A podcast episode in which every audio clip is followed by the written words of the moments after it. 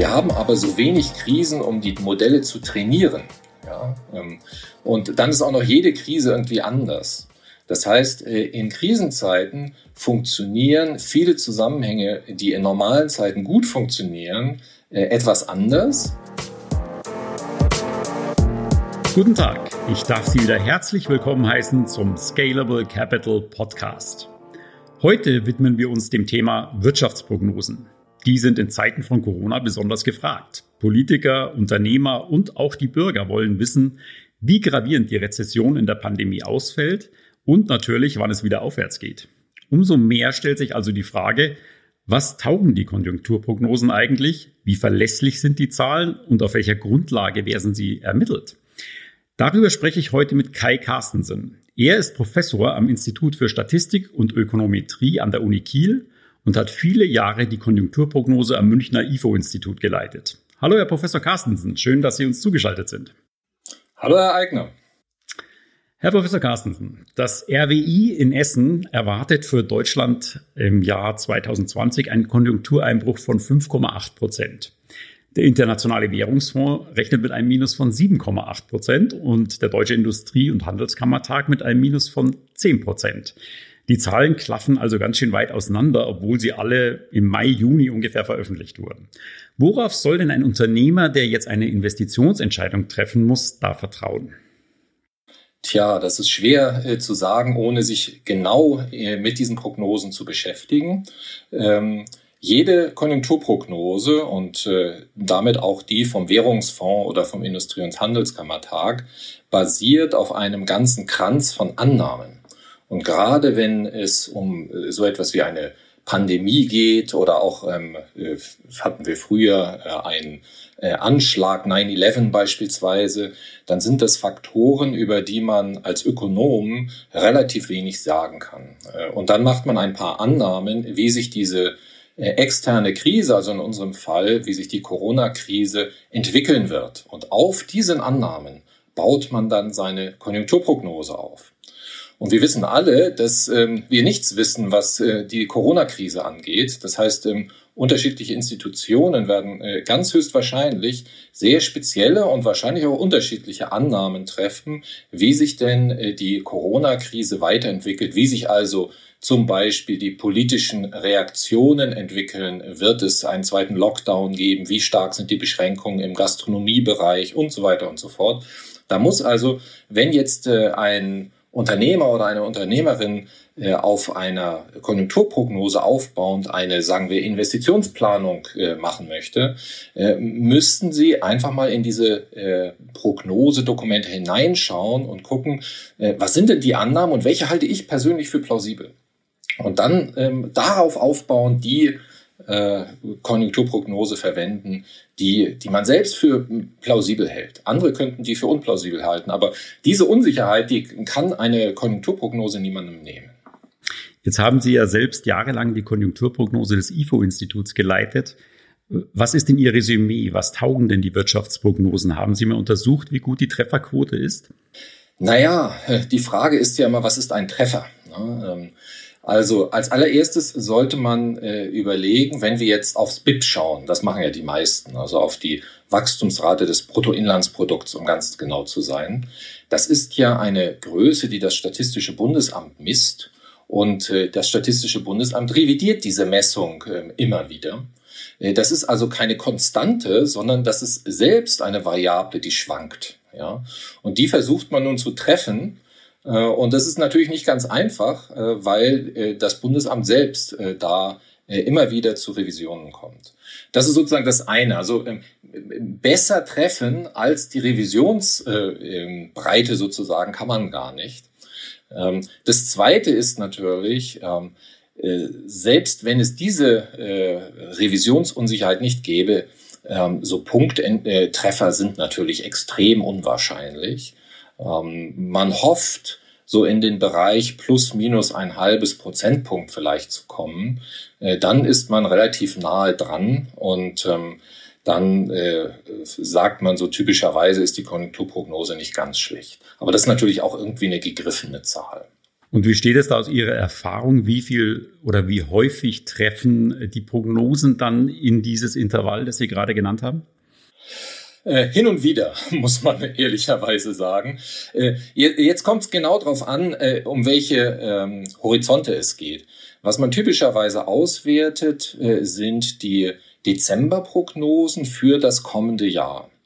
Und da findet man in der Regel, äh, dass ähm, mit einer Wahrscheinlichkeit von ungefähr zwei Drittel, ja, äh, das ist also zwei von drei Prognosen, die treffen in den Bereich plus minus ein Prozentpunkt. Ja, das ist also nicht sehr gut, muss man ehrlicherweise sagen. Ähm, noch näher dran äh, wird dann die Wahrscheinlichkeit äh, kleiner. Ähm, da muss man allerdings immer im Hinterkopf haben, im Dezember, wie viel Information hat denn der Prognostiker im Dezember? Das ist noch gar nicht so viel, ähm, weil das Statistische Bundesamt natürlich äh, viele Zahlen erst mit einer Verzögerung äh, veröffentlicht. Also äh, man kennt das BIP des vierten Quartals im Dezember noch nicht, logischerweise. Und nur eine erste Veröffentlichung des dritten Quartals. Und insofern muss man sich viele zusätzliche Indikatoren da zu Rate ziehen. Und das führt dann dazu, dass man aufs Jahr gesehen halt nicht besonders genau prognostizieren kann. Ähm, was man ganz gut kann, äh, ist äh, das aktuelle Quartal, das ist zu prognostizieren. Das ist der sogenannte Nowcast. Also wenn man im Dezember steht und überhaupt erstmal wissen will, wie geht's uns denn heute? Ja, das ist ja alles andere als trivial. Das können die Prognostiker mittlerweile sehr, sehr gut. Ist es denn dann überhaupt sinnvoll, Prognosen bis auf eine Stelle hinterm Komma zu veröffentlichen? Naja, ähm, wir, wir können die auch äh, zwei oder drei Stellen veröffentlichen. Ähm, es kommt immer irgendwas raus. Ne? Ähm, ich würde das so sagen.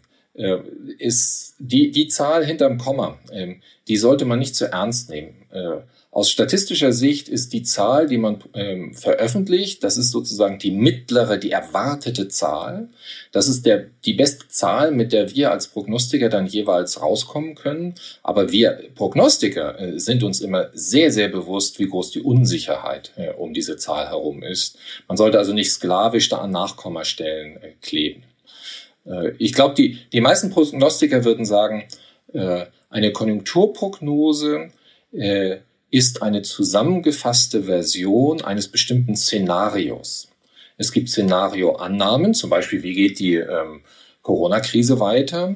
Und aufbauend auf diesen Szenarien lässt man Modelle laufen und bekommt plausible Verläufe äh, nicht nur des BIPs, sondern von vielen makroökonomischen Kennziffern. Und ähm, dann hat man ein Szenario, über das man als Nutzer beispielsweise nachdenken kann. Als, zum Beispiel die Politik kann über dieses Szenario nachdenken, kann das als Input nehmen für die eigene Budgetplanung beispielsweise. Das, das sollte man aber nicht sklavisch machen, sondern äh, wirklich nur als Startpunkt äh, für den eigenen gesunden Menschenverstand.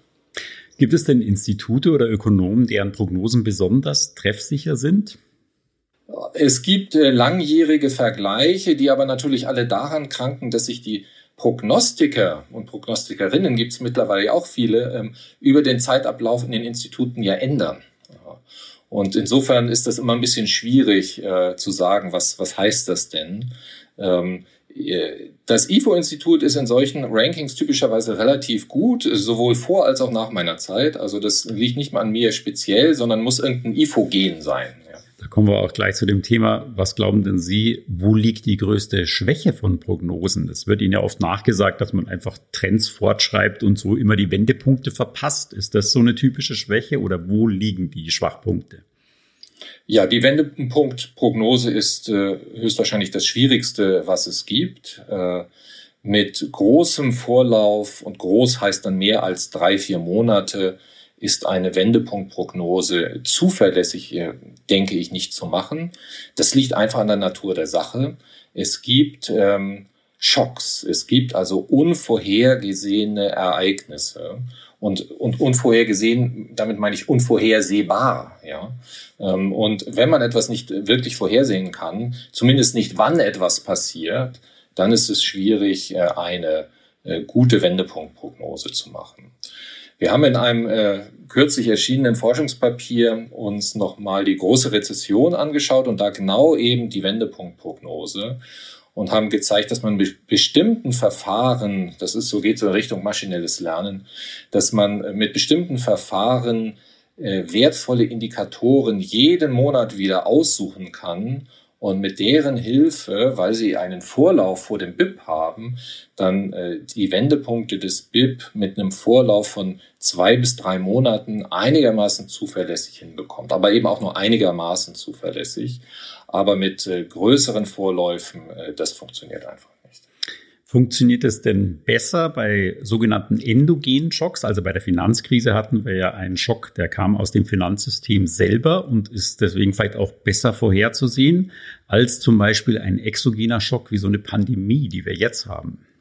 Hm, ich würde mal so argumentieren, dass äh, äh, ein endogener Schock schon, schon eine äh, schwierige Grundbezeichnung ist, ähm, denn das würde ja bedeuten, man, man kann den Schock auf etwas zurückführen und dann ist er erwartbar und dann ist er eigentlich kein Schock mehr. Ein Schock ist etwas, was wir, zumindest definieren wir das, äh, wir Prognostiker immer so, ein Schock ist etwas, was wir gerade nicht prognostizieren können.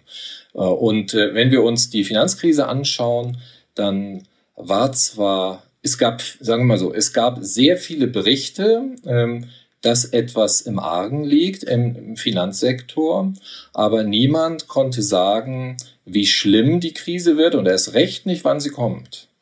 Ja, und ähm, deshalb äh, ist es ähm, genauso schwierig, dann einen sinnvollen Wendepunkt äh, zu prognostizieren. Ähm, hinzu kommt, dass ähm, wir aus, aus wirklich langjähriger Arbeit ähm, wissen, dass gerade in Krisenzeiten die normalen Modelle halt nicht mehr so gut funktionieren. Wir haben aber so wenig Krisen, um die Modelle zu trainieren. Ja? Ähm, und dann ist auch noch jede Krise irgendwie anders. Das heißt, äh, in Krisenzeiten funktionieren viele Zusammenhänge, die in normalen Zeiten gut funktionieren, äh, etwas anders. Und wir wissen aber nicht, wie anders. Und wir können das nur ähm, äh, schätzen, so, sozusagen. Und äh, ja, und dann äh, liegt man halt gerade in, in Krisenzeiten, wenn also die Krise da ist. So, ne? Wir haben also erst den Wendepunkt verpasst und dann ist die Krise da. Und dann ähm, wird es erst recht wieder schwierig und das unterscheidet sich relativ wenig zwischen einer Finanzkrise, davon gibt es halt auch nicht so viele in Deutschland glücklicherweise, und einer Corona-Krise. Jetzt hat man ja den Eindruck, wenn man so auf die Wirtschaft schaut, es haben sich äh, noch mehrere Sachen verändert. Es, es, geht nicht nur um die Krisen selber, sondern auch um die klassischen Konjunkturzyklen. Also früher gab es einen klassischen Zyklus, da gab es einen Aufschwung, dann folgte ein Boom und Inflation, dann hat die Notenbank irgendwann die Zinsen erhöht, bis die Konjunktur abkühlte oder sogar in die Rezession fiel. Und dann hat die Notenbank die Zinsen wieder gesenkt und das ganze Spiel begann quasi von vorne. Diese Konjunkturzyklen scheinen ja zumindest auf den ersten Blick verschwunden zu sein, seit die Notenbanken die Krisen mit einer sehr expansiven Geldpolitik bekämpfen. Rechnen Sie dass das, damit, dass das so bleibt und erschwert auch das die Vorhersagen? Ja, ich glaube, das ist jetzt ein, ein ganz weites Feld. Ähm, als allererstes diese äh, Grundvorstellung eines klassischen Konjunkturzyklus ähm, lässt sich schon in der Vergangenheit nicht häufig wirklich so wieder, äh, wiederfinden. Wenn wir an die äh, Rezessionen der Vergangenheit denken, dann waren häufig ganz andere äh, Kräfte ausschlaggebend, zum Beispiel ein Ölpreisschock. Ölpreisschocks waren typische ähm, Rezessionsauslöser. Wobei auch da die, die Meinung zwischen ähm, äh, Wirtschaftshistorikern dann unterschiedlich sind. War die äh, Ölpreiskrise wirklich der Auslöser oder nur sozusagen der Effekt eines noch tiefer gehenden ähm, Problems? Das ist also schwierig auseinanderzuhalten. Ähm, also das sozusagen vorweg. Also es ist nicht so ganz klar, ob diese klassische Idee eines Konjunkturzyklus, ähm, ob die wirklich so einfach ist. Ähm, und dazu kommt jetzt Folgendes, da haben Sie vollkommen recht. Wir haben jetzt eine Geldpolitik, die sehr expansiv ist. Das hat verschiedene Gründe. Ne? Ähm, das äh, ist beispielsweise, äh, hängt es damit zusammen, dass wir jetzt eine Eurozone haben und die Mitglieder der Eurozone, das wissen wir alle, unterschiedlich, ich sag mal unterschiedlich sind, ja, unterschiedliche Geldpolitik brauchen, auch unterschiedliche Unterstützung brauchen vielleicht. Äh, und ähm, dann äh, ist die Geldpolitik, die wir äh, jetzt sehen in Frankfurt, nicht mehr unbedingt passgenau für Deutschland. Ähm, da kann man sich darüber beschweren, aber das ist die Natur einer Eurozone, eines, eines Währungsraumes. Ähm, hinzu kommt einfach, dass äh, wir Ökonomen alle noch nicht so richtig gut verstanden haben, warum die Inflation so niedrig geworden ist. Und das hat nicht nur mit den Zentralbanken zu tun. Äh, sicherlich auch, denn ähm, viele Leute trauen denen mittlerweile einfach zu, die Inflation niedrig zu halten. Das war in der Vergangenheit ganz anders. Da hat sich, ja, viele Leute haben der Zentralbank misstraut. Vielleicht nicht in Deutschland, aber außerhalb. Ja. Ähm, und äh, jetzt haben wir das Problem, die äh, Zentralbank möchte die Inflation hochbringen und äh, die Leute glauben nicht, dass sie es hinbekommt. Und ähm, Deswegen pumpt sie dann endlos Geld in die Märkte. Das ist vielleicht auch nur ein Bonbon, aber ähm, so ungefähr kann man sich vorstellen. Äh, und ähm, die Erwartungen der Marktteilnehmer sind einfach, sie schafft es aber trotzdem nicht. Und in, in so einem Umfeld wird natürlich der klassische, äh, wie Sie ihn skizziert haben, Zusammenhang, Inflation schießt hoch aufgrund von Überhitzung und dann greift die Geldpolitik äh, kontraktiv ein. Äh, sowas wird dann in der Zukunft nicht mehr passieren. Aber wir sehen ja Überhitzungen. Ne? Die finden jetzt nur an anderer Stelle statt. Wir sehen das im in Deutschland aktuell immer noch im Hauspreisbereich, in vielen anderen Ländern, ne, die große Rezession in den USA ausgelöst durch die Hauspreisblase, äh, die es auch in Spanien oder UK gab. Ähm, wir sehen Überhitzungen im Bereich der äh, Anleihen von bonitätsstarken Staaten äh, wie der Bundesrepublik, wo die äh, Bewertungen wirklich exorbitante Höhen erreicht haben und die Zinsen deshalb dann negativ sind, die effektiven. Also wir sehen äh, Überhitzung an anderen Stellen äh, und äh, da ist aber, da haben Sie recht, der klassische Zusammenhang äh, zur Konjunktur nicht so offensichtlich. Und heißt es, dass die Vorhersagen dadurch schwerer werden? Also muss man die, die Modelle dann äh, an diese neuen Gegebenheiten anpassen? Absolut. Und daran arbeiten alle. Äh, das ist ja gar nicht nur eine Frage der Prognostiker, es ist vor allem eine Frage der Makroökonomen, zu verstehen, welche Mechanismen da äh, bei der Arbeit sind. Und ähm, das ist alles andere als leicht. Da, da gibt es schon äh, viele Fortschritte, aber ich denke, ähm, da brauchen wir noch sehr viel mehr äh, Forschung. Und äh, insofern haben die Prognostiker da tatsächlich äh, eine, eine, eine schwere Zeit. Aber man, man sollte auch, ähm, äh, das, ist, das klingt immer so entschuldigend, man, man sollte auch äh, nicht äh, vernachlässigen, vor 20 Jahren hatten wir auch große Probleme zu verstehen, was passiert ist. Äh, und heute wissen wir es besser. Und wenn wir das, was wir heute wissen, damals bei der Prognose gewusst hätten, hätten wir vielleicht auch eine bessere Prognose gemacht. Aber es ist eben so, dass wir im Nachhinein lernen. Das ist nichts ökonomenspezifisches. Ähm, will sagen, äh, damals war die Unsicherheit, welches ist das gute Modell und so weiter, auch groß. Ne? Heißt es denn dann auch, dass Sie denken, dass die Inflation im Moment erstmal keine Gefahr mehr darstellt? Ist die begraben fürs Erste? Ich würde niemals äh, eine äh, Gefahr begraben. Das ist typischerweise, wenn sie dann wieder aufpoppt. Ähm, wir sollten die Inflationsgefahr unbedingt immer im Auge behalten. Und ich bin sehr zuversichtlich, dass äh, die EZB das tatsächlich auch tut.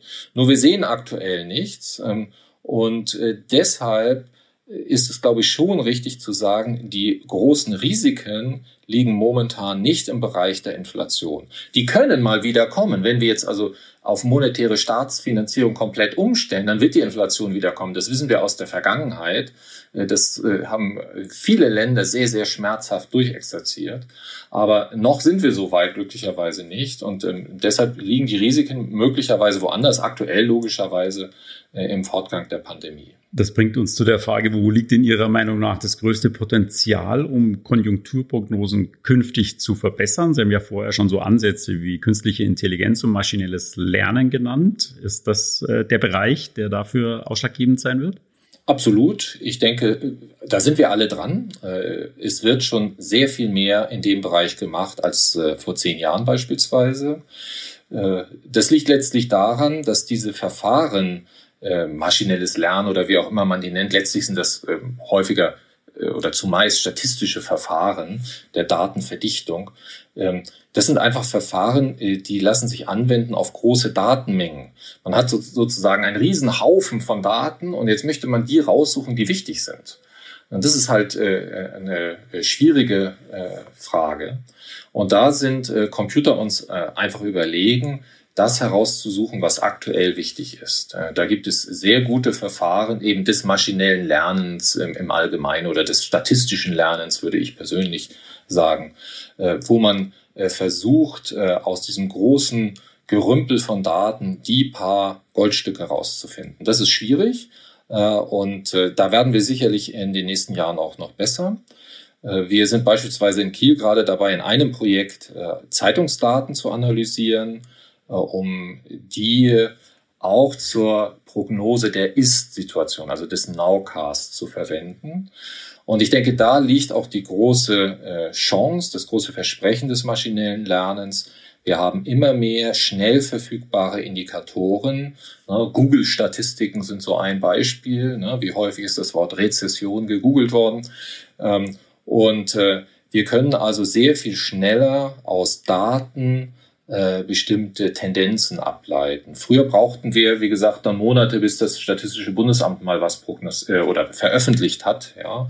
Und am besten war immer noch, ähm, sind übrigens immer noch ähm, die Daten vom IFO-Institut, äh, die Befragungsdaten, die ähm, sind, das zeigen einfach alle äh, Untersuchungen, und das sage ich jetzt nicht, weil ich früher mal im IFO war, es zeigen einfach alle Untersuchungen, die sind extrem wichtig. Es gibt kaum etwas, was so hilfreich ist für die deutsche Konjunkturprognose, für den Nowcast und die ganz kurze Frist, ja, ähm, um nicht falsch verstanden zu werden.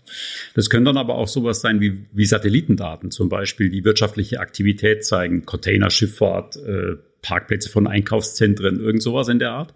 Äh, Herausforderung liegt äh, dann eben darin, die Daten auch ähm, schnell verfügbar zu machen. Na, ähm, man braucht also zum ersten äh, Zeitreihen mit Daten, um sie analysieren zu können. Äh, da, da krankt es äh, heute an sehr vielen Stellen noch. Man, dann hat man vier Jahre an Beobachtungen, aber mit vier Jahren kann man relativ wenig machen. Das ist ja nicht mal ein Konjunkturzyklus. Ähm, deswegen haben wir äh, uns äh, auf Zeitungsdaten da kapriziert weil äh, Zeitungsdaten äh, über längere Zeiträume verfügbar sind und auch heute noch wichtig sind.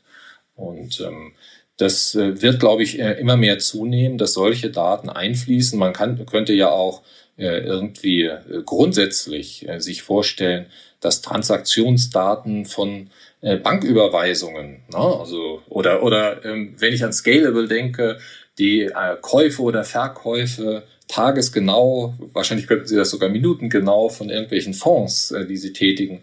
Ähm, und daran sieht man vielleicht auch, wie ähm, bestimmte Stimmungen sich gerade entwickeln, ob sie drehen und so weiter. Ähm, wenn man sowas hat, kann man daraus versuchen, für die Kurzfristprognose Informationen herauszuziehen und dann sind wir vielleicht in, in 10 oder 20 Jahren noch ein deutliches Stück besser als äh, früher.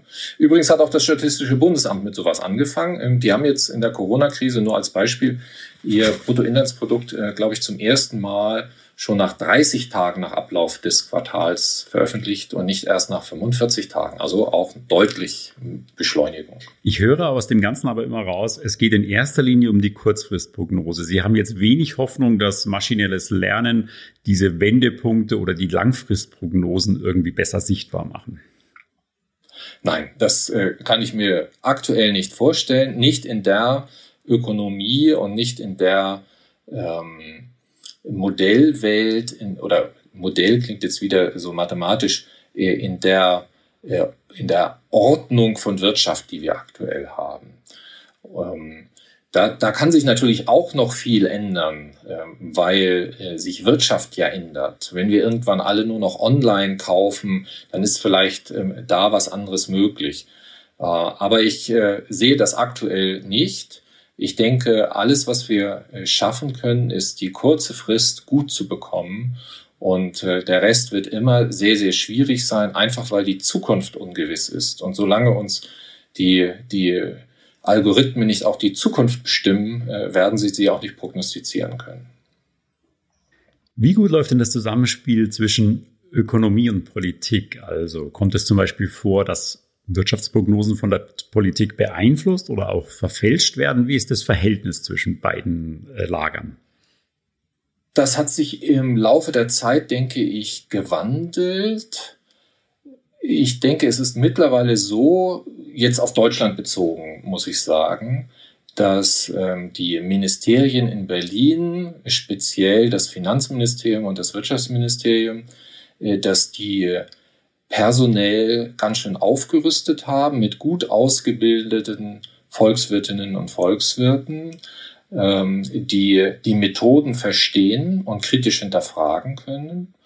Und äh, deshalb ist die Kommunikation zwischen äh, Ökonomen auf der einen Seite und ich sage jetzt mal Ministerien auf der anderen Seite, die ist, denke ich, mittlerweile sehr, sehr gut.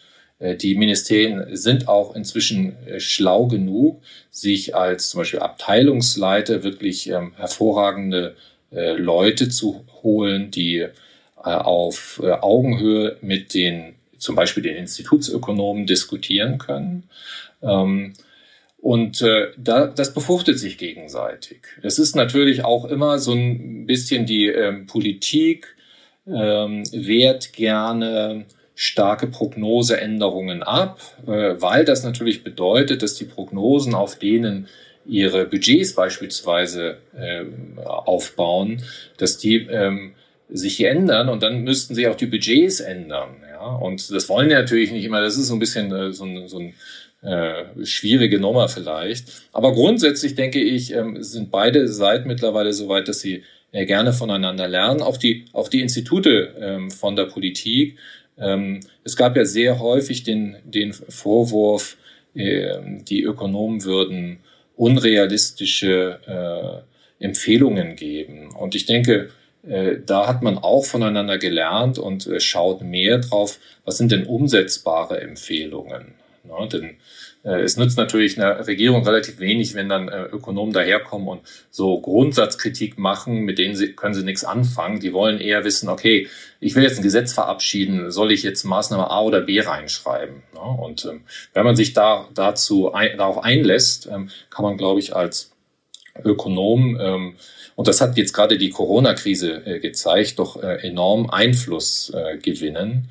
Das Finanzministerium hat ja in der Corona-Krise äh, sehr stark äh, Ökonominnen und Ökonomen einbezogen in die Entscheidungsfindung. Welches sind jetzt gute Maßnahmen?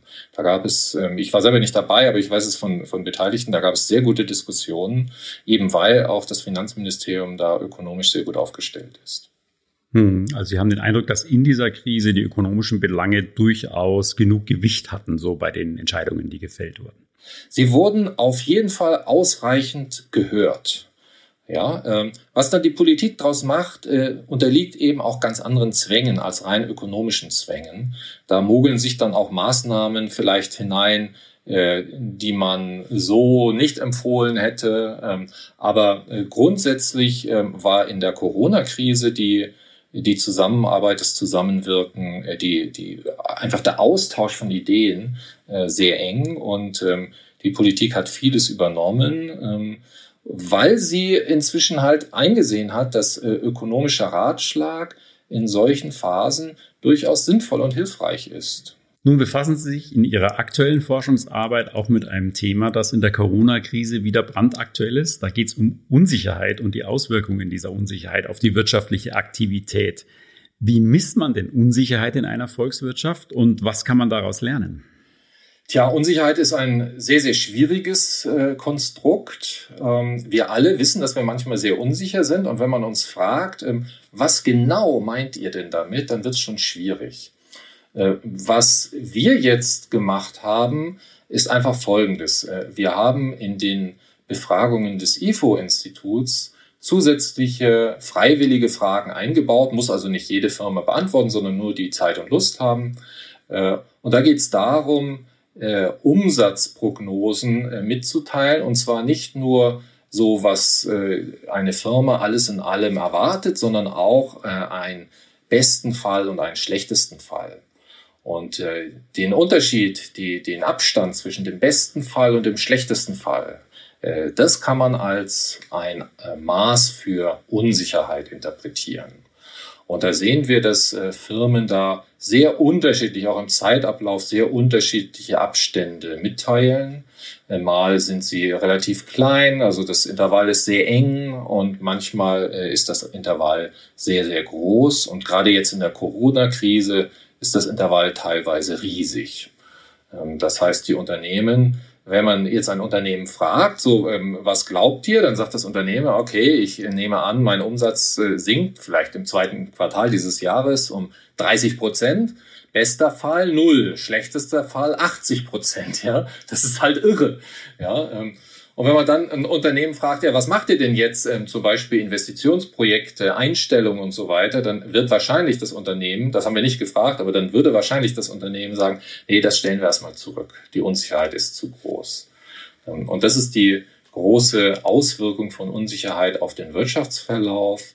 Ähm, schwer reversible Ausgaben, Investitionen beispielsweise, Einstellungen äh, werden zurückgestellt. Und ähm, der ganze, sozusagen der ganze Motor der Volkswirtschaft gerät ins Stottern, läuft nicht mehr so schnell. Ähm, und äh, das verstärkt dann so eine Krise. Also ist diese Unsicherheit quasi auch ein Baustein, mit der man eine schärfere Krise besser kurzfristig vorhersagen könnte? Ja, nun, nun kommt die Unsicherheit eigentlich erst, wenn die Krise da ist. Äh, wir, wir wissen aus unseren äh, Unternehmensbefragungen, dass ähm, die Unsicherheit dann groß ist, wenn ein, wenn, wenn die Firma ein sehr unübliches Quartal beobachtet hat. Eigentlich nicht so stark vorher, sondern erst dann, wenn, wenn sozusagen erst was passiert ist. Dann steigt die Unsicherheit äh, an. Und äh, deswegen ist das mehr ein Indikator, der uns sagt, jetzt ist was da und nicht da kommt was. Aber vielleicht auch ein Indikator, der sagt, es wird ganz schön gravierend, weil äh, die Unsicherheit jetzt sehr hoch ist. Ja, ja, äh, das schon. Ähm, was vielleicht noch wichtiger ist, ähm, weil wir wissen, wie äh, schwer die Auswirkungen von Unsicherheit sind, können wir damit in die Politikberatung gehen und sagen, äh, liebe Politik, seht mal, wie unsicher die äh, Firmen sind. Ähm, in solchen Zeiten, da geht's denen ohnehin schon dreckig und jetzt sind sie auch noch so unsicher. Sie werden also sozusagen doppelt ihre Investitionen runterfahren. Äh, was ihr machen solltet, ist, ähm, den äh, Zukunftsverlauf ein wenig berechenbarer machen. Das ist ja übrigens genau das, was die Bundesregierung ähm, teilweise mit ihren äh, Maßnahmen gemacht hat. Sie hat versucht, ein wenig Unsicherheit äh, aus der Zukunft zu nehmen. Und ähm, das ist dann äh, ein gutes Rezept, um zumindest diesen Unsicherheitskanal ähm, zur Verstärkung einer Rezession, um diesen Unsicherheitskanal vielleicht nicht ganz auszuschalten, aber etwas äh, einzudämmen.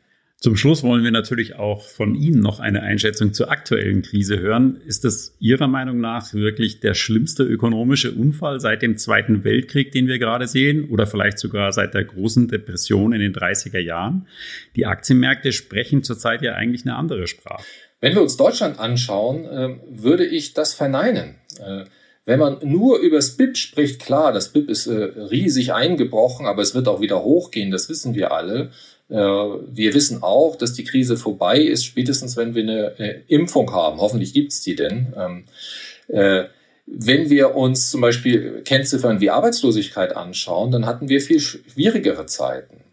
Und deswegen bin ich momentan noch nicht bereit zu sagen, das ist die schlimmste Rezession. Sie ist nur im, sozusagen im Produktionsausmaß ganz schlimm.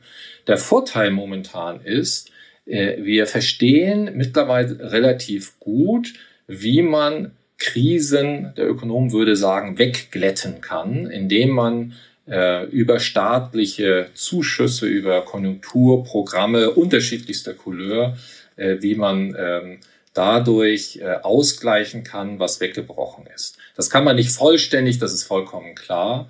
Ähm, aber wir haben das äh, relativ gut verstanden mittlerweile. Plus, der Staat hat einfach die Feuerkraft aktuell. Ne? Ähm, das war ja auch nicht immer so. Und äh, deswegen denke ich, ähm, dass wir am Ende, es wird äh, an vielen Stellen große Probleme geben. Es, äh, Firmen brechen zusammen, die Arbeitslosigkeit geht ja hoch. Aber ich hoffe, äh, dass es nicht so schlimm wird ähm, wie in den großen Rezessionen nach den Ölkrisen, äh, wenn Sie sich da die den Anstieg der Arbeitslosigkeit zumindest relativ anschauen äh, oder ähm, dann der Anstieg der Arbeitslosigkeit äh, bis in die 2000er Jahre hinein. Ähm, das, das in, in der Größenordnung werden wir es nicht sehen. Ähm, die, die Grundvoraussetzungen für die deutsche Wirtschaft sind ja äh, eigentlich äh, vor der Krise gut gewesen. Das viel größere Thema ist wahrscheinlich, ähm, wenn ich das zum Schluss vielleicht noch sagen darf, das viel größere Thema für die Zukunft Deutschlands ist, äh, was die Zukunft der deutschen Industrie? Äh, das ist mittelfristig, äh, mittel- und langfristig ähm, viel, viel wichtiger als diese Corona-Krise. Äh, was ist die Zukunft des Automobils? Welche Rolle spielt Deutschland da? Wie teuer wird Energie? Unsere ganze chemische Industrie, ähm, die pharmazeutische Industrie und so weiter. Ähm, können wir die noch in Deutschland, können wir die in Europa halten? Wie, wie wollen wir da in Zukunft verfahren? Ich glaube, das sind ganz, ganz wichtige Punkte, die ähm, wahrscheinlich wichtiger sind, sehr viel wichtiger als die Corona-Krise, die hoffentlich in einem Jahr vorbei ist. Also ich würde sagen, ein durchaus in Teilen aufmunterndes Schlussstatement zum Thema Corona, aber auch ein, ein nachdenkliches, was andere Themen noch anbelangt. Vielen Dank für diese spannenden Einblicke in die Welt der Wirtschaftsprognosen, Herr Professor Carstensen. Ja, vielen Dank, gerne. Danke auch an unsere Zuhörer für ihre Aufmerksamkeit. Ich freue mich, wenn Sie auch in der nächsten Folge wieder dabei sind beim Scalable Capital Podcast.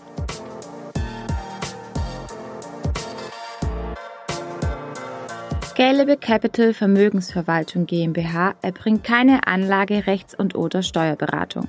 Sollte dieser Podcast Informationen über den Kapitalmarkt, Finanzinstrumente und oder sonstige für die Vermögensanlage relevante Themen enthalten, so dienen diese Informationen ausschließlich der Erläuterung der erbrachten Dienstleistungen. Die Kapitalanlage ist mit Risiken verbunden.